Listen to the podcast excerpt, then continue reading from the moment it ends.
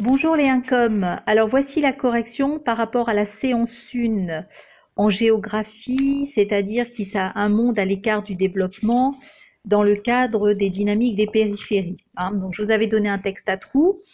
Euh, on l'a vu en visio, mais pour ceux qui n'étaient pas là, je vous la redonne. Donc c'était les pays dits périphériques se caractérisent par des conditions de vie difficiles en raison de la pauvreté persistante qui ne permet pas de satisfaire les besoins de base, alimentation, santé et d'intégration sociale grâce à l'éducation d'une grande partie de leur population. Bien que les indicateurs de développement montrent une amélioration du niveau de vie, il existe de fortes inégalités parmi les pays du Sud. Les pays les moins avancés, particulièrement nombreux en Afrique, dépendent grandement des aides au développement. Ces pays sont peu intégrés au grand flux de la mondialisation. Donc voilà pour ce qui, en ce qui concernait la séance 1.